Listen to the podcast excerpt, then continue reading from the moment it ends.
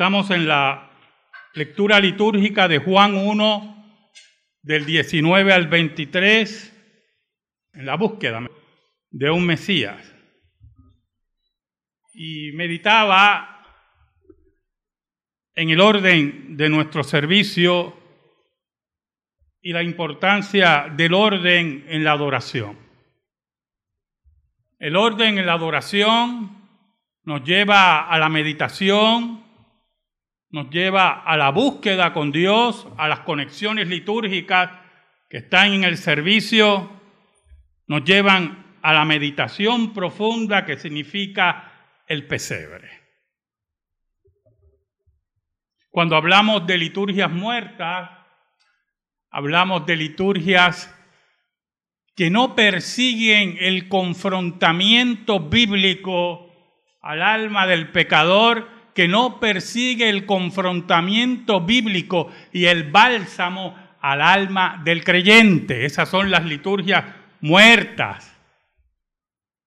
Las liturgias que se veían en el catolicismo romano cuando todo era en latín.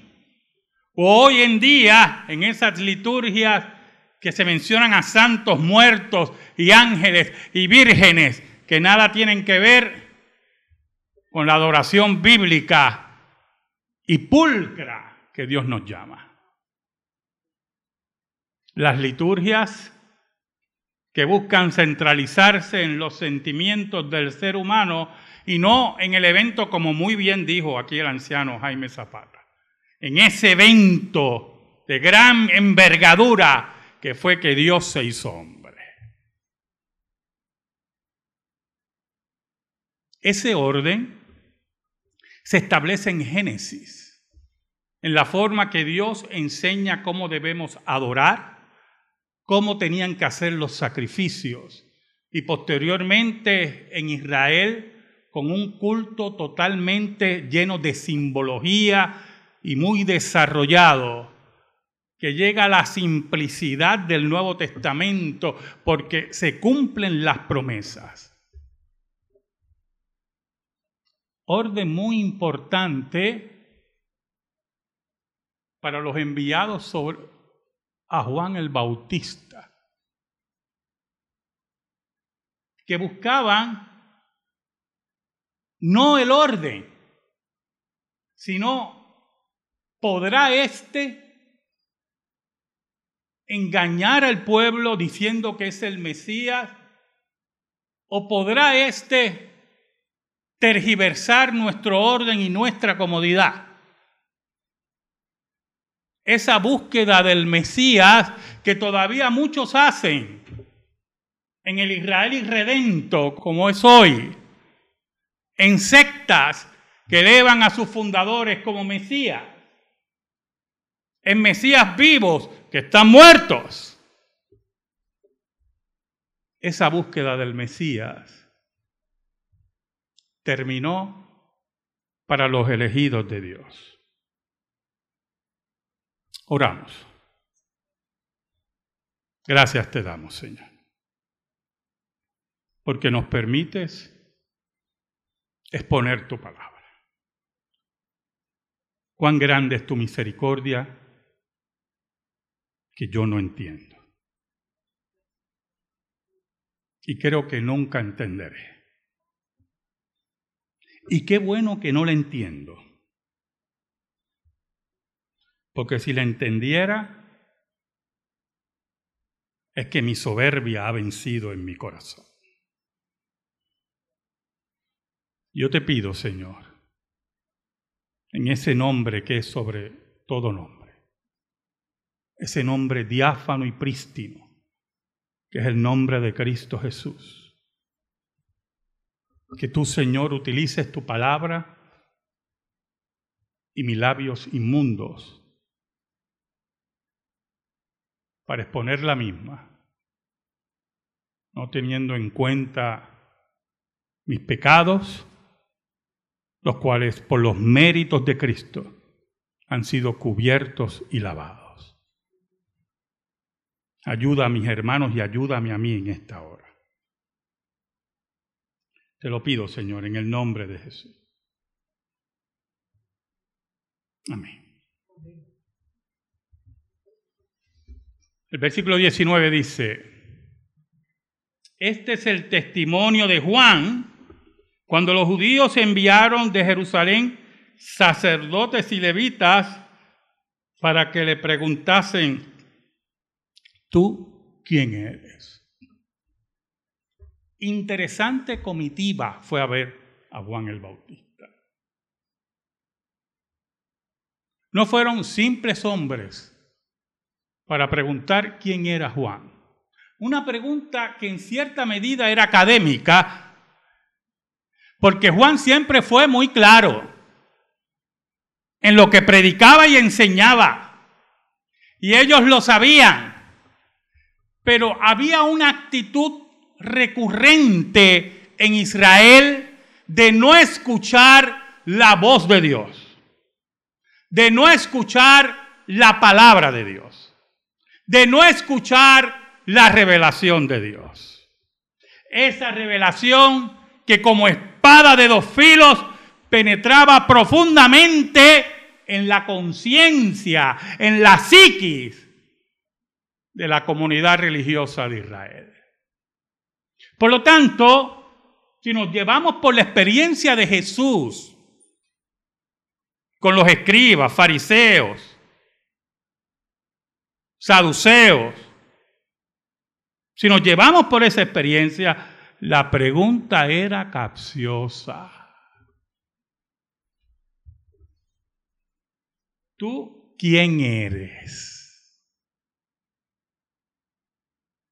Es una pregunta que busca que Juan el Bautista resbale. Es una pregunta que busca que Juan el Bautista se entronice. Es lo que nosotros conocemos en nuestro país, una pregunta de mala fe. Juan el Bautista fue un hombre siempre claro, ¿sabe? Hace varios años, en la Rusia posterior a la Unión Soviética, unos años eh, este año terminó esa charada, había un hombre en una región de Rusia que se vestía como se dice que se vestía Jesús. Y tenía una batola y tenía el pelo largo, tenía una barba bien recortadita, hablaba con un micrófono de eso que ponen aquí, que no está mal, ¿verdad? Y la gente lo seguía. Y él con su batola y su apariencia de Cristo. Y la gente iba allí a orar. Y entonces hicieron varios reportajes de este personaje. Y yo lo miraba y decía, ¿cómo es posible que la gente, por apariencia, siga a este hombre? por apariencia como si fuera un Cristo viviente. Por apariencia como si fuera el Mesías esperado. Y lo interesante, cómo pronunciaba sus palabras. Lógico, hablaba ruso. Y yo sé de ruso lo que puede saber un marciano. Pero la forma de hablar era suave, era atrayente. Las autoridades rusas, que no creen mucho en eso de dar mucha libertad de religión, entraron hace poco en su comuna. Arrestaron al Mesías, Pelú con Batola, y los que lo seguían salieron corriendo como ratones, y ninguno volvió como los discípulos y se acabó el culto en Rusia.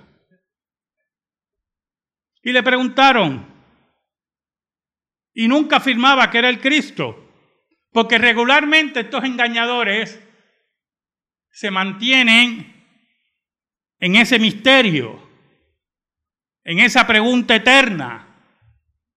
¿Quién eres tú? Y no contestan, pero siguen acumulando riquezas y siguen recibiendo ofrendas y terrenos y joyas. Porque la gente sin Dios, que no busca al Dios verdadero, va a buscar a otro Dios y a otro ídolo. Porque el corazón del ser humano es un corazón caído que busca adorar y siempre adorar. ¿Sabe? Se acercaron a Juan el Bautista, una comitiva con mucha preparación. Eran sacerdotes y levitas. Era gente enviada por el Sanedrín. Gente que venía a auscultar y ver quién era Juan el Bautista, qué buscaba Juan el Bautista, qué insinuaba Juan el Bautista. ¿Tú quién eres?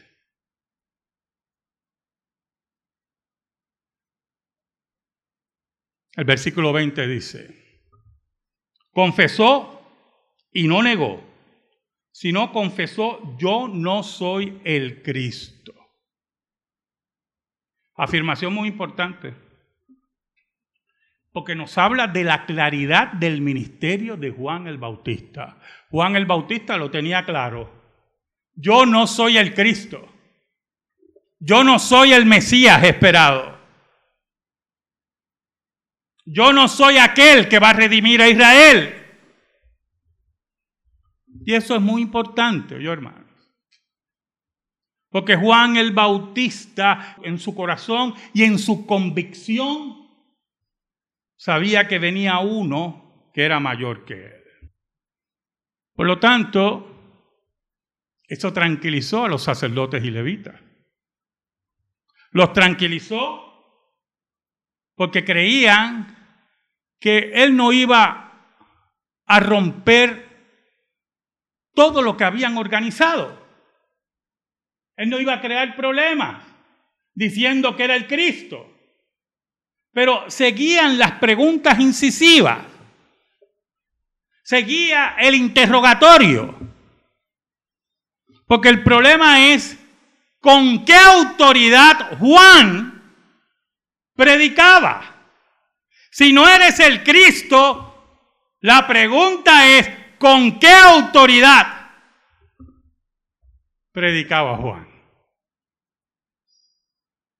Y aquí hay algo muy importante, oye hermano, es la centralidad de la adoración y el orden de la adoración. Cuando hablamos de la religión de Israel, la religión de Israel estaba centralizada y tenía un lugar de adoración que era el templo. Y tenía sacerdotes y levitas. Tenía maestros en la sinagoga. Por lo tanto, ¿por qué Juan el Bautista está predicando? ¿Con qué autoridad predica? Y aquí entra un problema, porque los fariseos querían cuestionar la autoridad de Juan. Querían cuestionar la autoridad de ese predicador. El culto está centralizado. ¿Quién eres tú? Para tú hablar así. El problema era que los líderes religiosos habían perdido un tiempo preciado. No me queda la menor duda que al principio cuando Juan predicaba lo consideraban un loco. Déjalo. Es un loco que viene ahí del desierto. Mira cómo viste. Y mira cómo come. Déjalo. Pero no entendían, escuche bien, el poder de la palabra de Dios. El poder de la profecía. Y esto tiene una aplicabilidad a nosotros. No importa lo que digan de nosotros. No importa lo que digan del cristianismo. No importa los gobiernos que suban. La palabra de Dios es más poderosa que gobiernos que apóstatas y que nuestros enemigos. La palabra de Dios es la espada de dos filos. Es el martillo que rompe la piedra. Y eso era lo que no entendían los fariseos, los levitas, los sacerdotes, los que consideraban a Juan un loco, pero que de momento la gente empezó a seguir y empezó a huir. Y los que oían se rendían en arrepentimiento. Y eso alarmó a la clase religiosa. Por eso mandan a preguntar, por eso mandan gente con autoridad, los que servían en el templo, sacerdotes y levitas, los que hablan de la centralidad de la adoración. Es que no entendían que los cambios venían, que se acercaba el Mesías, que el tiempo de Israel terminaba.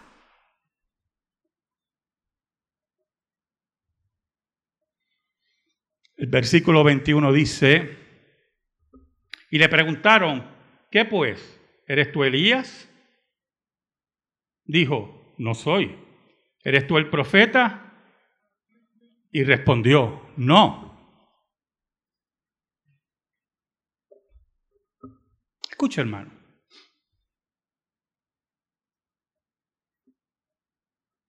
Esa contestación de Juan, que no es Elías, viene de una tradición antigua en el judaísmo habían intérpretes que creían que Elías volvería, literalmente, para preparar el camino de Jesús. Porque Elías nunca vio muerte. Elías fue llevado al cielo.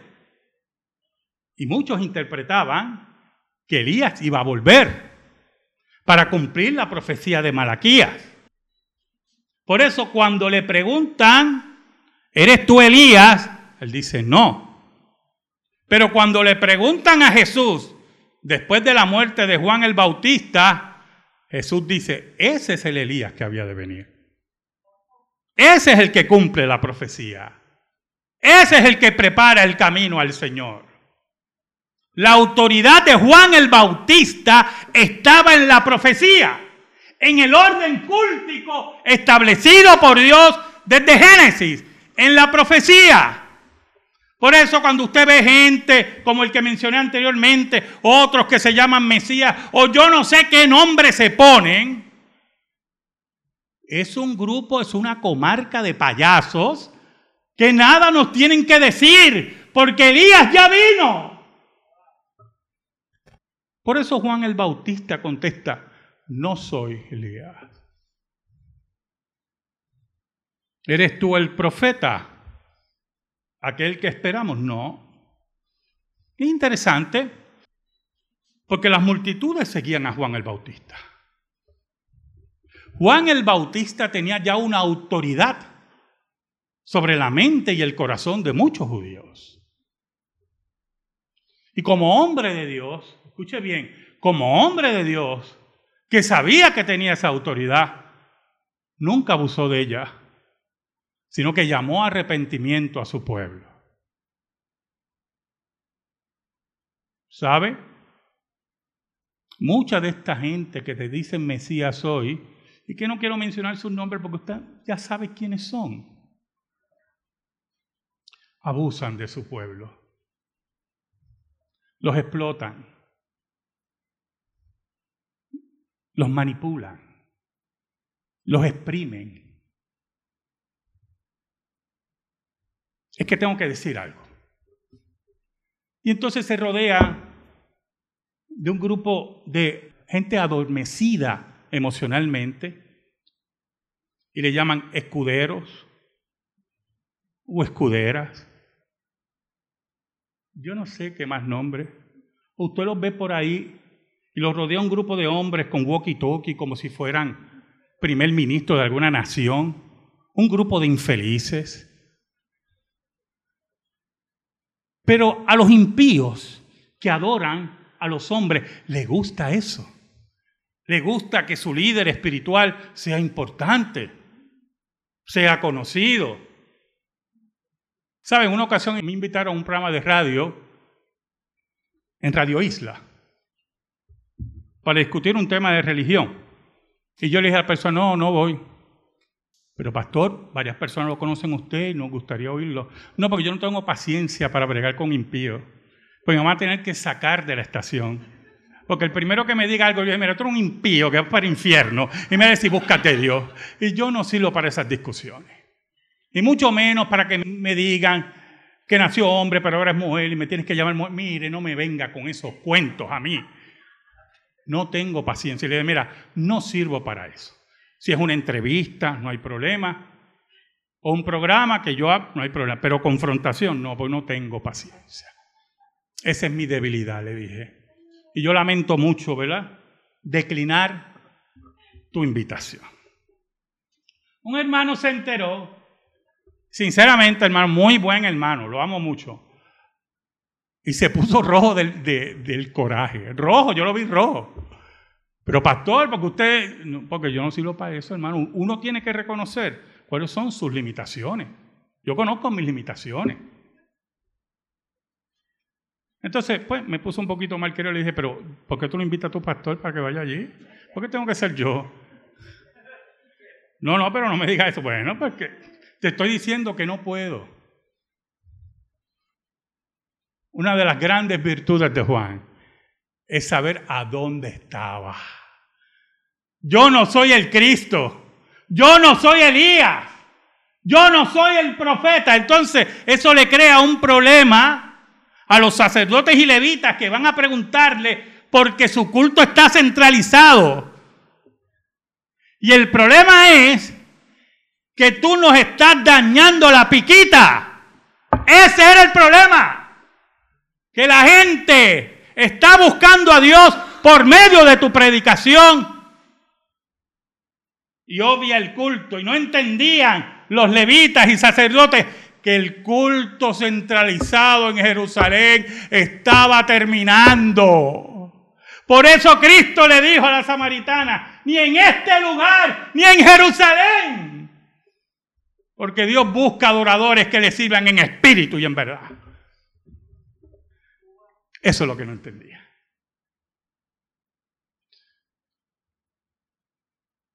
El versículo 22 dice, le dijeron, pues ¿quién eres?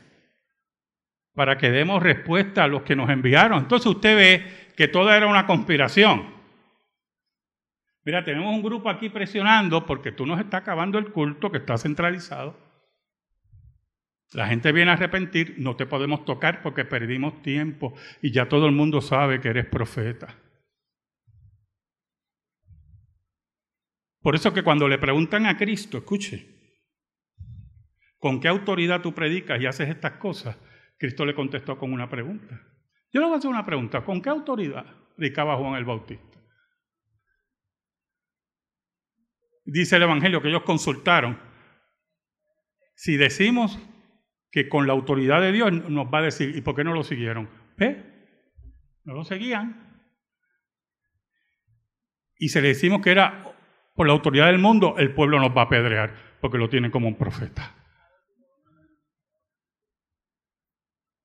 Esa es la grandeza que tenemos que ver en la vida de cada creyente, que sabe dónde ubicarse, y sabe a quién darle la gloria. Dinos algo, porque hay una conspiración aquí y necesitamos resolver este problema. Me encantó la contestación de Juan. Dijo, yo soy la voz que uno que clama en el desierto. Enderezate el camino del Señor, como dijo el profeta Isaías.